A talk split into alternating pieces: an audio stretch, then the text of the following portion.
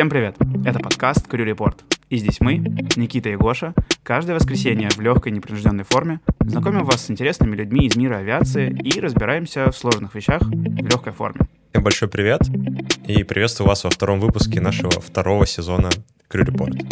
По прошлому выпуску мы получили фидбэк, в первую очередь спасибо за него, а во-вторых, мы будем прислушиваться и развиваться. Ну, вроде все на месте. Гоша, Никита, подкаст Крю Репорт, чек-рос-чек. Приветствуем вас и начинаем. Сегодня мы будем с вами говорить о том, как хобби и досуг помогают нам развиваться и становиться лучше. Вообще эта тема очень сильно перекликается с темой прошлого эпизода, темой про новые начинания. И в чем же вообще связь? Хобби и досуг — это неотъемлемая часть жизни каждого человека. Когда мы приходим с учебы или с работы домой, мы хотим немного переключиться, перезагрузиться, перенастроиться, хорошо провести время, отдохнуть и просто наполниться приятными эмоциями и ощущениями. Каждый человек находит себя в разных хобби. Для кого-то это общение с друзьями, для кого-то это компьютерные игры, для кого-то это спорт, и вообще это может быть абсолютно что угодно, начиная от рисования, заканчивая, не знаю, пробежкой по утрам и просто там, когда человек один гуляет по городу. Но я хотел бы начать с того вообще, почему хобби — это очень важно. Хобби и досуг. На самом деле в современности очень большое внимание уделяется именно этим аспектам жизни человека. И последние исследования, которые проводятся по большей части в США, показывают, что грамотное распределение времени на досуг и хобби значительно повышает эффективность человека в его рабочие моменты. То есть, если вы, например, работаете или учитесь, то вы не должны считать, что в, например, в какие-то этапы, когда у вас например, экзамен скоро, или вы готовитесь к сдаче зачетов, каких-то, может быть, рабочие моменты вас напрягают, вы не должны считать, что это время должно быть проводиться без досуга и хобби. На самом деле переключение очень часто помогает лучше сконцентрироваться на задаче и в конечном счете лучше ее выполнить. Да, абсолютно с тобой согласен. Исследования показывают, что наличие любимого дела значительно упрощает и повышает наверное, да, повышает э, эффективность нашего труда и улучшает психическое здоровье. Но оно делает нас более удовлетворенными, счастливыми. И, как ты говоришь, что если мы готовимся, допустим, к какому-то сложному экзамену, то вот это самое переключение, оно очень и очень сильно расслабляет нашу психику в целом. Поэтому э, все наши интересы, страсти и вещи, которые мы очень любим делать, их ну, необходимо продолжать делать тогда, когда мы на пике этого стресса, как раз-таки именно поэтому. И невероятно важно, что и особенно в нашей профессии, где стресс и высокие требования повседневная реальность, сохранять э, эти хобби, потому что они могут быть таким спасением, и помог... восстанавливают нас и помогают избегать выгорания. Да, и грамотно интегрировать хобби-досуг в свою жизнь — это один из таких лайфхаков, который значительно повышает общий уровень жизни человека. Многие из нас, скорее всего, сталкивались с ситуациями, когда мы через хобби и досуг пытаемся прокрастинировать. То есть на самом деле не отдыхаем, а пытаемся отложить решение важных задач и просто, не знаю, саботировать какое-то событие, которого мы, может быть, боимся. И это все результат просто не совсем осмысленного подхода к тем вещам, которые нам нравятся. Для того, чтобы грамотно интегрировать хобби в свою жизнь, мы должны четко понимать, что они нам дают и как мы к ним относимся. То есть вообще изначально, до того, как мы начнем обсуждать сами хобби, нужно понять, как же вообще найти то, что нравится вам. Возможно, сейчас кто-то из вас считает, что ему там особо ничего не интересно. Или нет такого, что вас сильно заряжает и прям о чем вы готовы, например, говорить часами со своими друзьями или близкими. Но на самом деле у каждого человека есть такое занятие, которое бы его очень сильно мотивировало двигаться вперед, и на которое он готов был бы потратить время, даже если бы он не должен был. И это, наверное, самый главный критерий того, что вы нашли правильное хобби и занятие для досуга. Если вы готовы тратить на это время, даже когда вы не должны, даже когда ничего вас туда не гонит, то присмотритесь к этому, возможно, это именно то, чем вы хотите заниматься вот для переключения, для расслабления и для того, чтобы просто получать удовольствие от жизни. Да, и это такой самый первый сразу же совет, можно его отметить галочкой для себя, что порой нужно просто остановиться и подумать о том, о чем ты можешь говорить часами. То есть это уже, скорее всего, первое, за что можно зацепиться, что тебя будет, скорее всего, драйвить и так далее. Нужно просто задумываться об этом, нужно уделять этому время. И самое главное, что, наверное, еще хочется здесь добавить, это что необходимо пробовать очень много разных вещей. Если вы пока еще не определились тем, что вам нравится наверняка, то старайтесь... Да и в целом, я думаю, что даже люди, у которых есть хобби, а, могут э, пробовать все время, экспериментировать э, с какими-то новыми видами спорта, с новыми увлечениями в культуре, ходить на мастер-классы, что угодно. Потихоньку мы можем обнаружить, что нравится нам, о чем мы вообще не подозревали. И очень часто это происходит уже в довольно взрослом, осознанном возрасте. И чем раньше мы начнем экспериментировать со своими увлечениями, тем скорее мы и найдем то, что нам доставляет большое удовольствие. Нужно еще здесь же отметить о том, что иногда нужно просто посмотреть по сторонам, что нас вообще притягивает. Кто-то говорит, что у него нет хобби, но при этом целыми днями сидит, смотрит какие-нибудь кулинарные шоу, и у него глаза загораются при виде готовки и всего остального, но такой, а у меня нет хобби, там, и все. А достаточно просто посмотреть вокруг себя, увидеть то, что, возможно, в этом и, и таится ключ вообще к вашим увлечениям и к тому, что вас в дальнейшем вообще драйвит и, застав... скажем так, заставляет вас э, каждый день просыпаться с улыбкой на лице. Кто-то, может быть, э, всю жизнь э, смотрит какие-нибудь travel-шоу и мечтает о походе, но никогда в него еще до сих пор не сходил, ну тогда самое время попробовать выбраться, не знаю, на экотропу сходить, если вы живете в Ленобласти или еще где-нибудь, уехать за полчаса от своего дома и попробовать покорить первые, первую свою вершину. Здесь э, действительно достаточно просто увидеть что-то за пределами своего горизонта. Вообще, как правильно заметил Гоша, новый опыт — это помимо пользы в том, что это помогает вам найти новое хобби, это еще невероятный буст для психики человеч... для человеческой психики. Человечка. Да, для психики человечка. Когда мы испытываем что-то новое, то, чего мы не испытывали раньше, это провоцирует рост новых нейронных связей в, нашей, в нашем мозгу. И это, соответственно, провоцирует буквально развитие личности. Чем больше вы будете испытывать нового опыта, того, что вы не испытывали раньше, тем разносторонне вы будете развиваться в целом, и тем даже какие-то базовые и рутинные занятия для вас будут проще, чем раньше. Потому что Вообще, закостенелость — это, наверное, одна из самых больших проблем современности, когда люди просто фиксируются в каких-то рамках, которые они сами себе поставили, и не сильно видят смысла за них выходить, не сильно видят смысла пробовать что-то новое. К хобби это относится точно так же прямым образом. То есть, если у вас есть что-то, что вам нравится сейчас, это совсем не значит, что это будет с вами до конца вашей жизни. Возможно, через какое-то время вы изменитесь под влиянием жизненных обстоятельств или просто развития, и то, что раньше вас прям сильно будоражило и мотивировало, больше не будет приносить вам удовольствия и интереса. И это абсолютно нормальный этап жизни. Именно для этого нужно постоянно искать что-то новое. Не искать, а просто пробовать. Погоди, а какой тогда должен быть аргумент в пользу того, чтобы я, вот я закостенелый человек, зачем я должен преодолеть себя и сделать вот это что-то новое? Мне кажется, главным аргументом тут э, должно быть то, что мир меняется, и вместе с ним меняемся мы. Если наша парадигма остается статичной, то она рано или поздно устареет и уже не будет отвечать тем задачам, ради которых она была изначально создана. То есть, если мы говорим только про хобби, то хобби как механизм расслабление и переключение психики, он просто в какой-то момент перестанет работать, если вы не меняетесь. Но это также работает и в других частях жизни. Если вы где-то работаете, и вы, например, не изучаете какие-то новые веяния в той сфере, в которой вы вот э, сейчас существуете, то в какой-то момент вы просто станете не очень интересным специалистом, устаревшим во многом. И движение вперед, узнавание нового, испытание нового experience а — это главные спутники прогресса. И так как мир сейчас двигается очень быстро вперед, очень важно за ним поспевать, и Поэтому, если какой-нибудь ваш хороший друг приглашает вас, не знаю, испытать что-то новое, что вы вообще раньше никогда не думали об этом, ну, не знаю, например, покататься на катере или вот даже какая-нибудь та же экотропа в где-нибудь под Санкт-Петербургом. Это вообще замечательная возможность для вас выйти за рамки э, своего привычного опыта и, возможно, открыть для себя что-то совсем другое. И это совсем другое может в конечном счете стать тем, чем вы захотите заниматься на постоянной основе. Единственное, что хотел бы здесь тебе еще парировать, это иногда стоит не только пробовать новое, но иногда возвращаться наоборот в прошлое. И, например, можно отправиться в детство, потому что дети часто э, настолько непосредственно и занимаются исключительно тем, что им нравится. Это мы часто можем заметить потому, как быстро дети переключаются и теряют интерес к одному или к другому, потому что они готовы экспериментировать, они готовы пробовать очень много всего. Поэтому еще одним неплохим советом может стать э, именно возврат туда, где вы это все экспериментировали, посмотреть, что тогда вам доставляло большое удовольствие.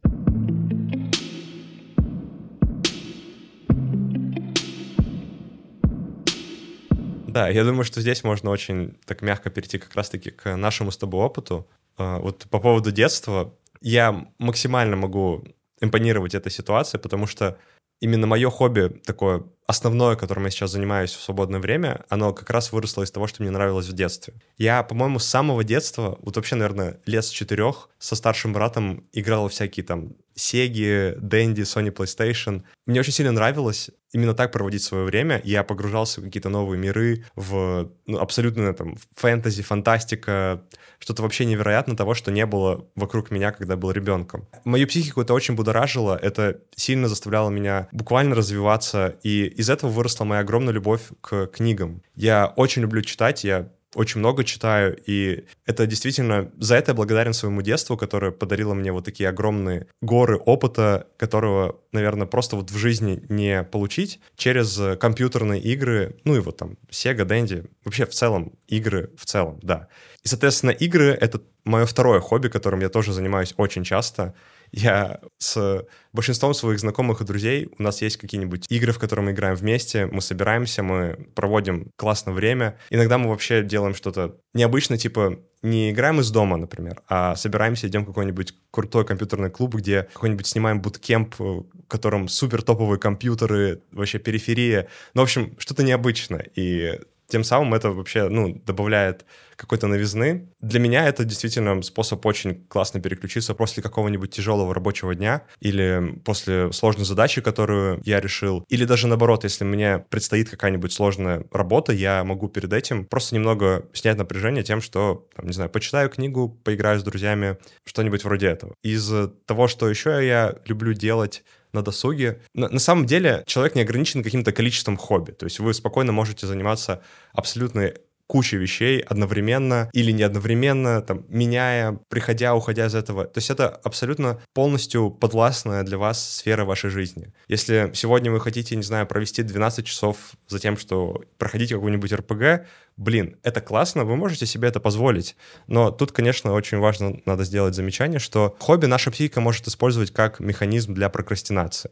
То есть эм, это требует довольно значительного уровня осознанности для того, чтобы полностью отдаваться своему хобби не в ущерб э, своей основной деятельности. А осознанность, соответственно, приходит с пониманием и анализом самого себя и своей личности. То есть э, здесь все, как и в целом в жизни, складывается в одну общую картину, когда вы думаете об этом одновременно. То, как вы понимаете себя, то, как вы реализуетесь в работе или в учебе, и то, как вы реализуетесь через хобби, это все должно быть такой, таким одним процессом, большим процессом, который в целом, ну, и называется жизнь. Это уже какие-то глубины самопознания.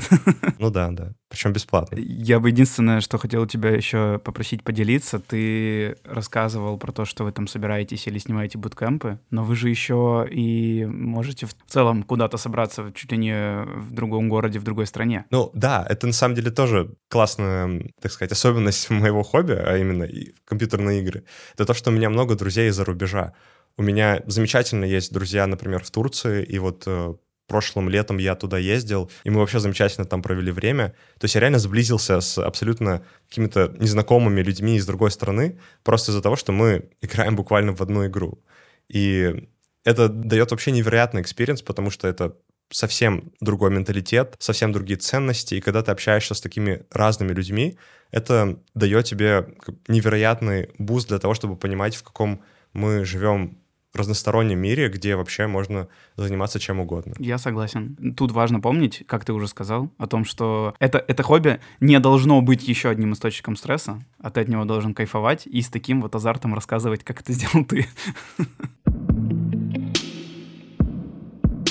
Ну что, Гош, твоя теперь очередь. Абсолютно верно ты сказал насчет того, что хобби может быть э, не одно, не два и даже не десять, потому что я как раз из тех людей, которые до сих пор, как в детстве, переключаются по тысячу раз в месяц на разные увлечения, и я даже сам себе составляю в начале года или наоборот в конце предыдущего, э, выставляю себе такие маленькие планки, э, составляю списки, что бы я хотел попробовать в этом году.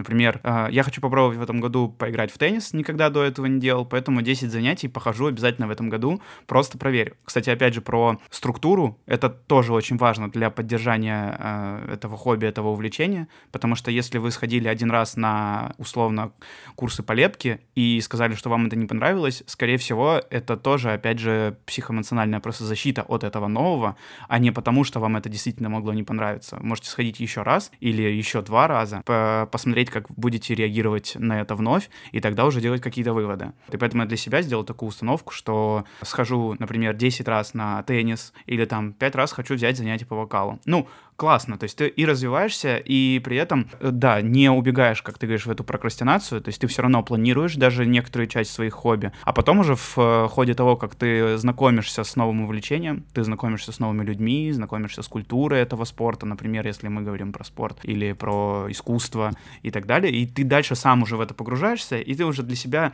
новые ориентиры сам можешь настроить уже в зависимости от э, погружения в эту среду. По поводу меня, вот все, подводка была все к этому. у меня очень много вот всяких разных такого плана увлечений, э, но то, что я мог, смог при подготовке к сегодняшнему выпуску выделить однозначно. Это, во-первых, плавание. Это, наверное, та база, которая прививалась еще с детства мне. И, опять же, в лет так в 12-13 я думать не думал, что смогу столько лет посвятить этому виду спорта. И сомневаюсь, и, точнее, не сомневаюсь, наоборот, что в дальнейшем еще моя жизнь будет связана со спортом, так как э, для категории возрастных дяденек тоже есть всякие соревнования по плаванию. И если я буду на регулярной основе посещать э, бассейн, то в целом я с удовольствием буду принимать участие в таких мероприятиях. Но основным на данный момент э, моим хобби является тяга к путешествиям. Бархатно?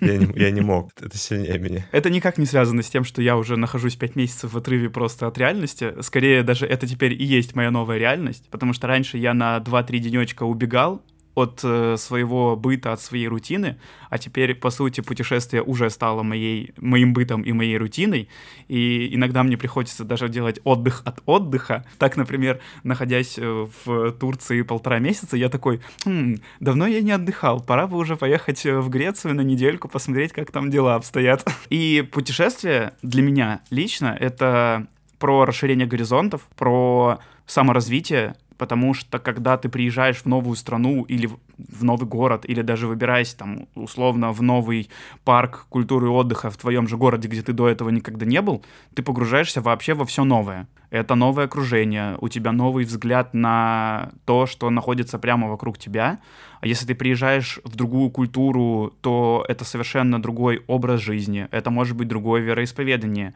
это может быть э, в целом новые люди, э, и это то, что заставляет тебя взглянуть на мир вокруг тебя вообще совершенно иной точки зрения, с какой-то другой перспективы. В путешествиях я начинаю понимать, как мир огромен, и тем, чем больше я путешествую, тем чаще я задаюсь именно этим, насколько мир велик, насколько он разнообразен. Это помогает начать ценить разницу культуры, делает нас более терпимыми к другим людям, ну, назовем это, наверное, толерантными, но я в целом имею в виду более обширным это понятие, что мы понимаем, что не все люди такие же, как ты, и ты не такой же, как все, когда ты приходишь в эту культуру. Когда ты первое время можешь себя вообще чувствовать чужаком, посещая какой-нибудь э, бар в э, Лиссабоне, ты понимаешь, что ты там новый человек, и тебе нужно адаптироваться. Ты развиваешь свои нейронные связи для того, чтобы адаптироваться к происходящему вообще в целом, а не когда ты каждый день ходишь одной и той же дорогой да, кстати говоря, это тоже про путешествия. Можно каждый раз на работу выбирать новую дорогу или чередовать ее. И это тоже будет развивать ваши нейронные связи. И я воспринимаю Блин, как много получается, но мне все... Я про путешествия могу говорить всегда, наверное. Почему много? Да замечательно. Мы только 20 минут пишем. Давай 15 минут про путешествия и 5 минут подводочка к концу будет. И дальше 5 минут по делу. Да-да-да. Я бы хотел здесь еще добавить, что путешествие для меня это не сколько про развлечение. Это больше про обучение, про обучение себя про то, как научить себя быть более гибким, более вот адаптивным, о том, что я сказал, что мы адаптируемся к культуре. Про то, как мы научаем себя действовать в новых ситуациях, в новых обстоятельствах быстро. Это вот про, э, как говорят, да, вот эффективный кризис-менеджер. Это вот как раз-таки про кризис-менеджмент. Чем больше мы себя погружаем в новые вот такие стрессовые ситуации по типу новой культуры, когда ты вообще не понимаешь, что тебе делать, ну и в целом, наверное, это не только про путешествия, я именно рассказываю для себя, тем лучше ты в дальнейшем бустишь эту способность принимать решения в э, таких ситуациях, не говоря уже про какие-то стандартные, потому что в таком случае стандартные проблемы для тебя уже будут просто даже скорее, я их встречаю с непониманием, почему это, ну, почему я об этом могу задумываться, это все идет по накатанной. Именно поэтому для меня и многие сложности уже в путешествии, сложности, которыми их считают другие люди, приезжая в путешествие, для меня кажутся просто, ну, очевидным. И это вот как раз-таки про способность к обучению и к развитию. То есть, э, когда у тебя в чужом городе, в центре, в самом столице мировой какой-нибудь отключается интернет в телефоне, а ты вообще не знаешь, как добраться до твоей гостиницы и не знаешь даже, как подключиться к интернету, то это же тоже про вот этот problem solving. Это же про то, как выкрутиться из ситуации, как забежать куда-нибудь в Макдональдс, как э, забежать в Макдональдс, в котором э, сходить в туалет, в котором стоит пин-код на входе в туалет. И ты должен очень оперативно принимать множество решений за секунду. Про то, как ты можешь оставить чемодан на вокзале, например, и тебе нужно срочно что-то придумать и при этом отпустить мысль о том, что, скорее всего, этот чемодан или рюкзак могли украсть и так далее. То есть это вот все про это. Не говоря уже про то, что путешествие — это просто про перезагрузку, про то, что твоя психика, одновременно напрягаясь в одном, расслабляется совершенно в другом, и просто красивые пейзажи, красивые впечатления новые. Это же все так классно. Я не знаю, как можно любить путешествовать. Может, ты мне сможешь со мной спорить. В этом и прелесть обсуждения хобби, что тут нет правильного или неправильного вывода, правильного или неправильного хобби. Я вот хочу сказать по поводу того, что говорил Гоша, что вот мне напрашиваются аналогии, например, с занятием в спортивном зале. То есть, предположим, что мы занимаемся упражнениями на одну группу мышц, и потом мы просто переходим к занятиям и упражнениям на другую группу мышц. То есть мы все еще занимаемся, но напрягаем уже те мышцы, которые раньше не были напряжены. Для кого-то это тоже отдых и досуг, но не для всех. Для кого-то отдых и досуг — это просто лечь вот, и лежать. То есть не напрягать никакую мышцу, даже если она раньше не напрягалась напрямую. И очень важно понять, что именно для вас отдых и досуг. Потому что несмотря на то, что вот Гошин вариант, он абсолютно рабочий, лично для меня, я вот все-таки люблю под отдыхом понимать вот именно такой вот абсолютно базовый, не знаю, на Википедии как вот э, есть определение этого. То есть просто лежишь, ничего не делаешь. Вот это я прям люблю, и это прям наполняет меня энергией. То есть мне достаточно несколько раз там в неделю, грубо говоря, максимально отпустить все задачи, которые у меня есть, даже те, которые мне, может быть, нравятся. И это очень сильно перезагружает меня и дает мне энергию идти дальше и вот с новыми проблемами встречаться с гораздо более спокойным, так сказать, настроем. Ну, кстати, очень классное сравнение про спортзал и про тренировку разных групп мышц и в жизни тоже. Но ты, наверное, может быть, меня мог неправильно понять, и слушатели наши тоже, но путешествие не только про э, физическое расслабление. Как раз-таки, что я хотел добавить, что когда ты приезжаешь из путешествия, точнее, я, когда приезжаю из путешествия, мне критически важно несколько дней хотя бы просто ничего потом не делать физически, потому что ты очень сильно перезагружаешься эмоционально, но при этом физически ты устаешь гораздо сильнее, чем в твоей рутине, потому что если у тебя есть упорядоченный график дня, то ты знаешь, как, какой момент ты точно ляжешь в кровать. А когда ты переселяешься по три раза в неделю из гостиницы в гостиницу, ходишь по 20 километров, не желая упустить хоть э, маленькую часть этого города или культуры, или похода в кафе попить кофе, да, то при этом ты очень сильно напрягаешься физически. И крайне важно потом соблюдать вот этот вот э, баланс, чтобы, приехав из путешествия, я тоже вот так вот на два дня, никто меня не тревожьте, никто меня не трогайте вообще. Ну, это не только про путешествия касается, в целом не трогайте меня. А так да, конечно, конечно, абсолютно согласен.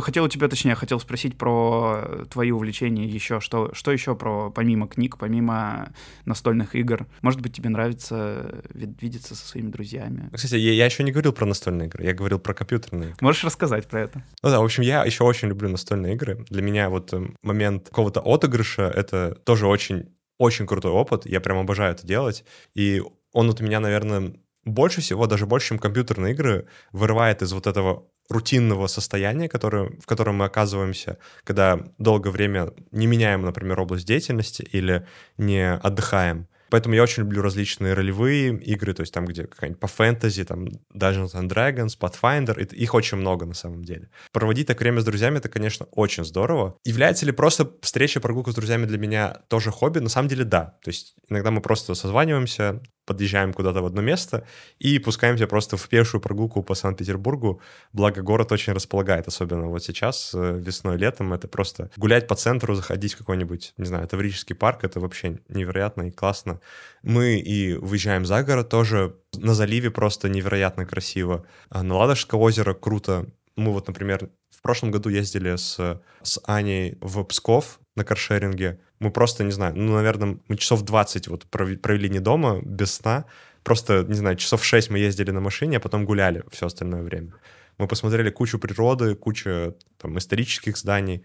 Ну, в общем, все это то, что вас будоражит, то, что дает вам новый опыт, это прям максимальный буст для вашей эффективности и работоспособности. И вот я вообще как раз хотел к этому подвести, что в вопросе хобби вы, по сути, находитесь в диалоге с самим собой. И здесь работают те же советы, которые дают психологи как, про межличностные отношения. Что у нас, как у человека, главный инструмент для нормализации межличностных отношений?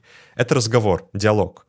То есть, когда мы говорим с другим человеком, мы лучше его понимаем, мы проникаемся к нему доверием, эмпатией и можем найти какой-то выход из даже сложной ситуации. И то же самое вы можете сделать и при разговоре с самим собой. То есть прислушайтесь к себе, поговорите с собой, что вам нравится, о чем вы готовы говорить часами, где вы хотите или где вам нравится проводить время, в каком месте, в какой атмосфере и так далее. И в целом, я думаю, можно уже потихонечку перейти к тому, чтобы суммировать главы нашего подкаста. И я вот, наверное, начну с суммирования того, как же можно найти для себя хобби. То есть вот если вы пока не чувствуете, что есть что-то, что вас заряжает, что вы можете конкретно сделать для того, чтобы найти это, это занятие?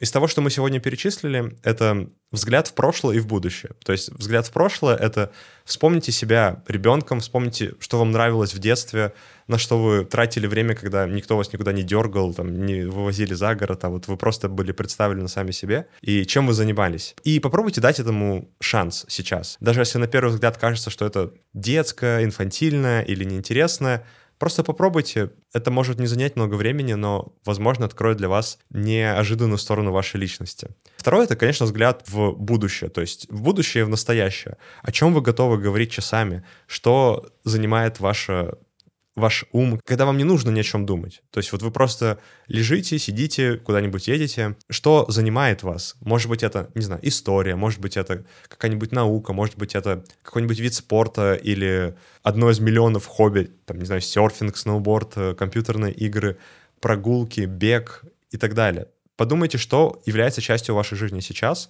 и что вы хотите, чтобы было частью вашей жизни в будущем. Помимо этих двух вариантов. Еще можно, например, обратить внимание на свое окружение, на своих знакомых и близких. То есть если у вас есть лучший друг или даже несколько хороших близких друзей, вы можете просто посмотреть, а чем они вообще живут, чем они занимаются в свободное время, и дать этому тоже шанс. Может быть, на первый взгляд их увлечения будут казаться вам не очень интересными или подходящими для вас, но раз вы дружите, возможно, у вас это тоже есть, просто вы пока еще не понимаете и не открыли для себя то или иное занятие. Поэтому если ваш друг, например, да то же самое, играет много в настольные ролевые игры, попробуйте с ним как-нибудь прийти на какую-нибудь сессию и опять-таки, можете сильно удивиться. меня, меня напрягло слово. Можете сильно удивиться. да, но это ведь э, в таком случае это не только про э, настольную игру. Это же больше тогда будет про нетворк, потому что настольные игры подразумевают взаимодействие с другими людьми. И опять же, это тоже важный скилл. Это тоже можно считать частью хобби. И как раз-таки вот про просто встречу с друзьями и ходить с ними часами, и про погружение, опять же, может быть, в э, круг друзей твоих друзей. Это тоже про развитие нетворкинга и про налаживание вот этих социальных связей. Вот я, например, за собой знаю, что как интроверт мне крайне сложно это делать. Мне иногда приходится себя пересиливать. Ну да, прояв... как ты говоришь, выхожу на диалог с собой, проявляю немножечко усердия, и все получается. Ассертивности по отношению к себе? Ну, скорее там такое, там не ассертивностью не пахнет.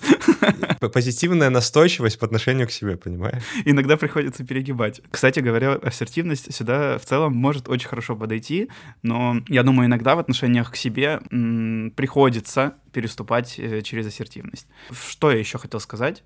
Что у каждого из нас есть уникальные интересы, помимо нашей работы. А может быть, это что-то прям около, на сопряжении с работой, и тогда это как раз вот э, разряд вот этих людей, которые говорят, я получаю удовольствие от своей работы, которые, скорее всего, выбрали профессию на стыке того, чем они, например, увлекаются, и то, что им приходится делать по долгу службы, и они вот постоянно вот между этими двумя вещами э, варятся, кайфуют, получают вот как раз-таки истинное наслаждение и удовольствие. Как э, я в детстве интересовался очень много журналистикой, теперь же запись подкаста для меня это как своего рода тоже отдушенное хобби. Кайфую, наслаждаюсь, вот он как раз, вот этот стык. То, что помогает нам помогать, остав, помогает оставаться нам на плаву, именно когда вещи остаются вокруг нас в максимально напряженном состоянии, это помогает нам расслабиться. Это то, о чем как раз мы говорили в начале. И все, что мы хотели сказать сегодня, так это то, что хобби и интересы вне работы могут сделать нас лучше как и в профессиональном плане, и просто по жизни.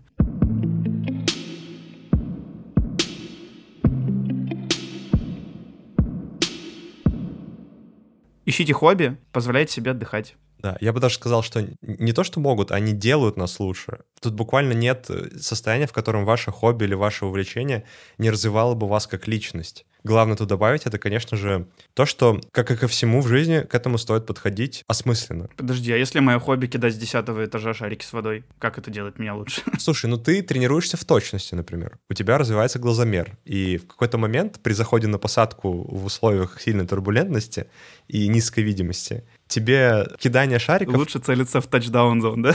Да, отразится в то, что ты прям идеально будешь большие знаки лететь и выполнишь посадку на 5. Да-да-да, инструктор спросит, где твой таргет? Так вот он таргет, все же понятно. Да, да, вот я, я себе поставил таргет, и я к нему и лечу. В целом даже в таком увлечении можно найти себя как профессионала. И вот я хочу добавить еще очень важное лично для меня, такое осознание, к которому я пришел далеко не сразу. Это то, что не стоит стесняться своего хобби. И из-за того, что мое хобби — это э, компьютерная игра и настольная игра, на самом деле я значительную часть своей жизни немного стеснялся этого. И когда там знакомые мои говорили, что вот, типа, мое хобби — это сноуборд, я такой, блин, а я играю в стрелялку. Ну, come on, что я, ребенок какой-то. Но на самом деле в этом нет абсолютно ничего предрассудительного. И я сейчас могу с гордостью заявить, что да, я геймер. И что вы будете об этом делать, это как бы меня уже не касается. Я получаю от этого удовольствие, и вы получаете удовольствие от того, что делаете со своей жизнью. Потрясающие слова. Мне кажется, их можно будет зафиксировать в фонд золотых цитат. Ну что, погнали заканчивать? К нам в комментариях прилетел к прошлому выпуску вопросец, и прозвучал он так. Какие книги повлияли на вас? Это просто потрясающий вопрос, к которому нужно было подготовиться достаточно...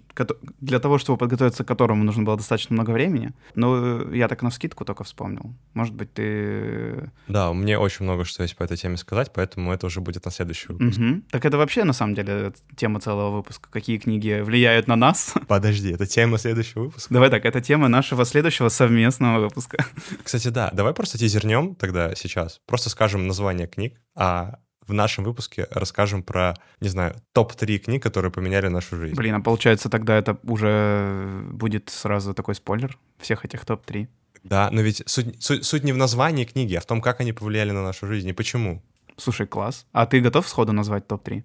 Да, готов. Жги. Топ-3 книги, которые изменили мою жизнь. Ну, с первой... С топ-1 у меня очень все просто. Это Станислав Лем, книга «Солярис». Это научная фантастика, конец 20 века, невероятный писатель, который, ну, буквально... Я могу прям реально сказать, что эта книга изменила мою жизнь. Об этом, конечно же, в нашем следующем выпуске. Вторая книга, это скорее, наверное, это не книга, а целая серия книг. Можно даже сказать, это вселенная, созданная э, писателем Брэдоном Сандерсоном. Это а, «Архив бури света». Это фэнтези-книга. Она до сих пор выходит, то есть она не закончена. Она состоит на данный момент из четырех книг, очень больших по объему, то есть это прям огромное произведение. Я не знаю, я могу, наверное, часа три говорить о том, о преимуществах, о том, насколько это вообще невероятное магнус опус вообще какого-то вот этого человеческого гения и таланта. Но да, это тоже то, что влияет на меня вот уже сейчас. То есть если «Солярис» я прочитал первый раз, когда мне было, по-моему, лет 15, и я очень часто к нему возвращался, то «Архив Борисвета» я буквально вот прочитал недавно, и до сих пор это то, что вообще очень сильно меня задевает. И, наверное, третья книга, которая больше всего на меня повлияла, вот тут вот я, наверное, так сходу...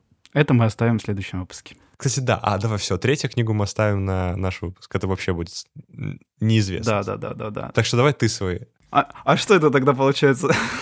У меня два художественных произведения, и я думаю, что мы в этом с Гошей очень сильно различаемся. Э, скорее всего, да, потому что в целом я так заметил по ходу всего твоего рассказа, у тебя... Это, это мне нравится, кстати, между прочим, очень сильно, что у тебя все уходит в отрыв от реальности. У тебя все про новые миры, про новую какую-то другую не про рутину. То есть это вообще круто. То, что ты еще... И это главное преимущество, наверное, в целом чтения книг. То, что ты уходишь из реальности, погружаешься в сюжет, погружаешься в... изучаешь героев и так далее. Это ведь тоже об этом. И вот все твои увлечения, про которые ты сказал, они в целом про это. И даже то, что ты говоришь, цикл э, фэнтези-книг, это ведь абсолютно про новый мир, в котором все совсем иначе. Это, это возможность получить опыт, который наша реальность просто не может тебе предложить. И обучаясь на опыте из других как бы вселенных, э, можно очень сильно прокачать и свою личность, и свой подход жизненный, выработать какую-то свою философию личную. Но это мы уже, это мы уже подходим к обсуждению оф-топа. Окей, тогда я буду максимально э, коротко выскажусь насчет э, своих предпочтений. Одна из главных книг, которая произвела на меня глобальное впечатление, это книга Харпер Ли «Убить пересмешника». Она преподает безумно много важных уроков в целом для всего человечества, не только для конкретной личности, но и для личности тоже. И, наверное, люди, которые меня знают, прочитав эту книгу, поймут, почему, э, откуда я только понабрался. И второе произведение, это, наверное, была «Алхимик». Это просто величайшая книга, в, я считаю, современности, но в моем сердце точно. И об этом как раз-таки, может, кто-то захочет почитать Паулу Каэлью. Постарайтесь погрузиться в эту атмосферу, если кто захочет прочитать. У нас такой уже получился сразу книжный клуб. Вот вам уже, пожалуйста, четыре названия, пометьте себе. У меня буквально была идея организовать книжный клуб. У нас теперь будет э, клуб тайных читателей по воскресеньям. Тайных нет, мы все гордимся тем, что мы читаем. Да. Открытых открыто заявляем. Да, я читаю. Перед тем, как мы закончим, последнее, что хотел сказать. Мне тут э, на днях пришла в голову мысль при подготовке к подкасту о том, что я два года назад узнал одно прекрасное слово, и оно прям замечательно олицетворяет весь наш подкаст и в целом все, что мы делаем. И я думаю, что оно ко многим людям его можно отнести. Но почему-то я это взял на себя. Есть такое слово ультракрепидарианизм. Оно достаточно сложное, оно достаточно новое, повторим его еще раз. Ультракрепидарианизм. Это вот замечательное слово, которое характеризует свойство человека высказываться на очень большое количество тем, выражать свое мнение и в целом недурно его выражать и отстаивать, но человек при этом в этих областях имеет достаточно поверхностные знания. Я считаю, что это в целом слово всего будущего поколения, так как, поглощая огромные массивы знаний и информации, мы имеем представление об очень многих областях э, знаний и наук. И в целом о многом. И подкаст наш тоже, он такой диверсифицирован с точки зрения научных всяких э, обсуждений. Я думаю, что это классно, это правильно, даже если это кажется кому-то не совсем, наверное, качественным с точки зрения вот этого то самого погружения из окостенелости, то плохие новости. Вырывайтесь из этого круга. Стоит просто принять, что большинство современных людей такие. Мир меняется. Да, и в этом нет ничего плохого. Короче, все, закончим на этом. Да. Спасибо всем, кто присоединился. Спасибо всем слушателям. Ищите свое хобби, находите то занятие, которое приносит вам удовольствие, и просто живите с этим, живите в удовольствии, Просто живите с этим. И идите с ним по жизни, чтобы ваши даже рутинные моменты не были такими сложными, как обычно. Всем спасибо. Увидимся очень скоро. Всем спасибо, кто присоединился к нам сегодня и дослушал этот выпуск до конца. Мы очень это ценим. Делитесь, пожалуйста, выпуском со своими друзьями. Можете поделиться своими хобби в комментариях к этому выпуску. Э, будет очень здорово. Увидимся в следующем сезоне. Ой, сезоне. Эпизоде. Да. Мы только начали. Да, да, да. Ну хорошо, со мной мы увидимся через эпизод. Э, до следующего. Короче, услышимся. Пока-пока. Всем пока.